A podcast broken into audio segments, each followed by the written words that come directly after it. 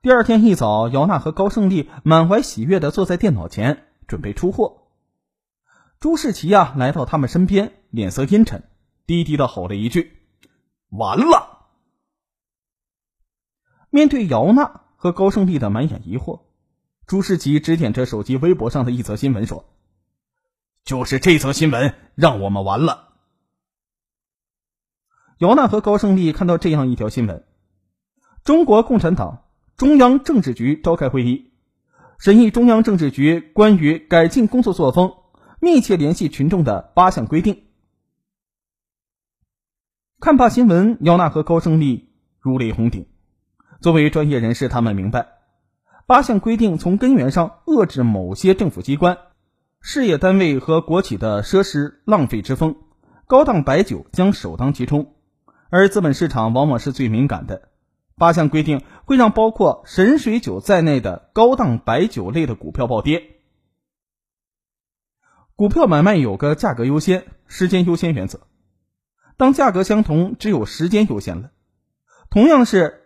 挂跌停板的价格卖出，庄家使用的是机构专用通道，同时竞价散户没有机构块，很少啊有散户能比机构抢先挂上单，庄家比散户先挂单出去，而买家又太少，所以庄家能够卖出，散户就难以卖出了。如他们所料，即使姚娜在竞价时间就挂了跌停价卖出，但是跌停价的卖单是一个天文数字。交易结束之后，他们的股票依然没有卖出。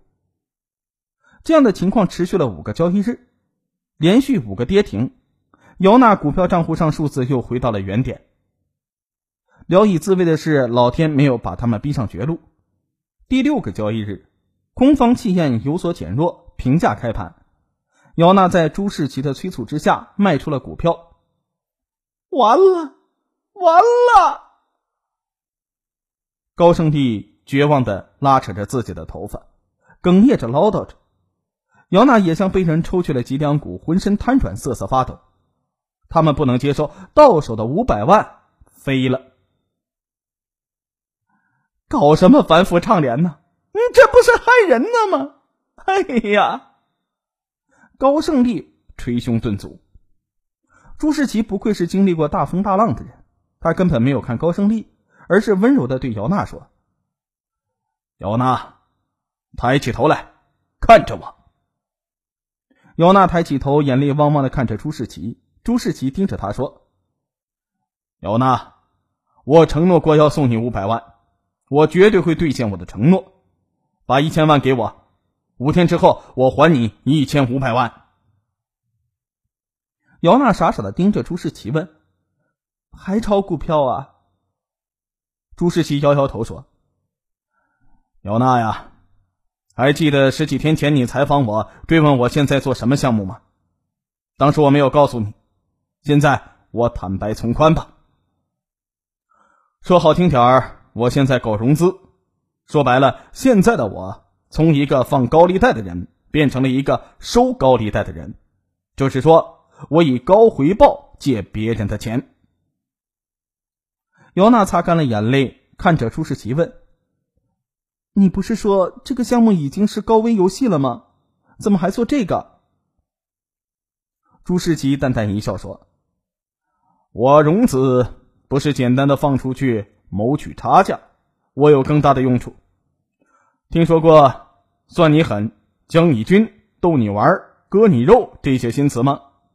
告诉你，这些新词很多都是我和朋友的杰作。”其实炒作大蒜、绿豆、鸽子等等，和炒房子差不多，其本质就是囤积居奇、垄断货源，然后高价出货。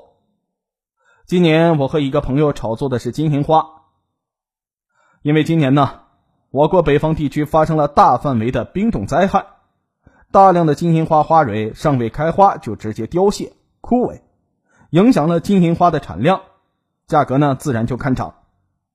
我们所做的就是融资十个亿，垄断绝大部分的货源，逼迫金银花价格上涨。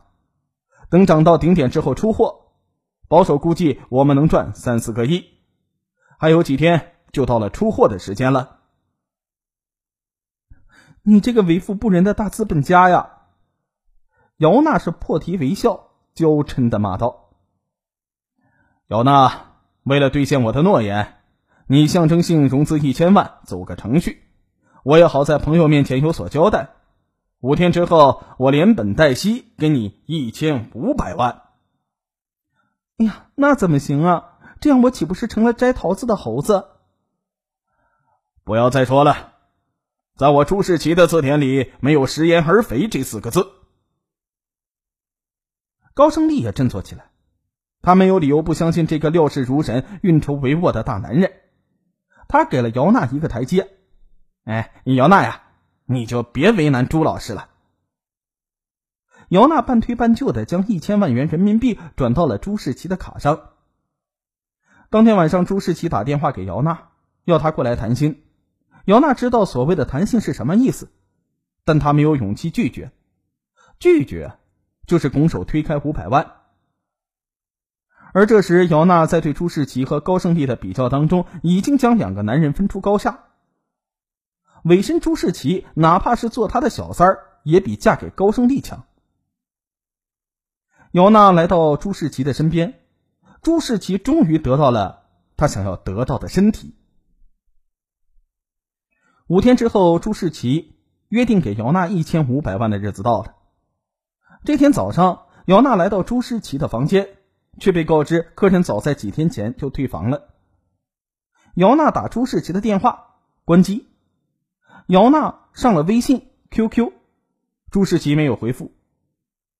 姚娜慌了，赶紧到银行找高胜利，又被告知高胜利因为挪用客户存款的违法行为暴露，正在接受警察的询问。姚贝娜没有想到，他将人财两空啊！原来朱世奇第一眼看到姚娜，心里就是一惊，这个女孩太像自己在大学时候的初恋女友了。悲伤的是呢，初恋女友大学毕业之后和一个美国佬去了美国，黄鹤一去不复返，他成了朱世奇心中最伤的痛。这些年来，朱世奇睡过的美女如过江之鲫。但他对初恋女友的思念却日益剧增，所以啊，朱世奇想用五百万换得姚贝娜的身体，并不是信口开河。但问题是，朱世奇在这次的投机项目当中一败涂地。一个月前，他和朋友倾其所有，再加上融资来的几个亿，运作炒金银花，钱够了，货也收足了，但是随后的日子里风头不对。市场并没有因此导致金银花货源不足、价格暴涨，反而是货源充足、价格平稳。朱世奇不知道缘由，静下心来等待着趋势反转。在这段时间里，朱世奇已经没有财力操作神水酒的股票，而是把机会让给了姚娜。他真心希望，想要帮助姚娜挣到五百万。在花钱追自己喜欢的女人面前，他从来都是不眨眼睛的。但是就在前几天，他找到了这次操作没有得手的原因。在有关部委的提示之下，多地政府接受了“算你狠”之类的教训，预判并感受到了金银花将被爆炒。有关部门又针对性的调剂了货源，从国外买入大量的金银花进入到市场，以平抑将要到来的炒作势头。朱世奇想要通过垄断货源、操纵价格的美梦。破灭了。现在的问题是，高价收购而来的金银花储存成本太大，多放一天就得支付一大笔的费用。雪上加霜的是，由于银行银根紧缩，市场流动性变弱，闹起了钱荒。放高利贷的债主们如惊弓之鸟，揪着朱世奇索要钱款。朱世奇他们的庞氏骗局玩不下去了，他们只能断臂自救。抛货，因为供大于求，金银花的价格跳水，朱世奇损失惨重。就在昨天，他们处理完最后一批货，却亏了将近四个亿。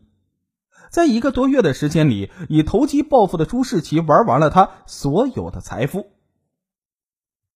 现在的他呀，和十几年前一样，不明一文。其实说不明一文不准确，他们的融资还产生了将近两亿元的大窟窿。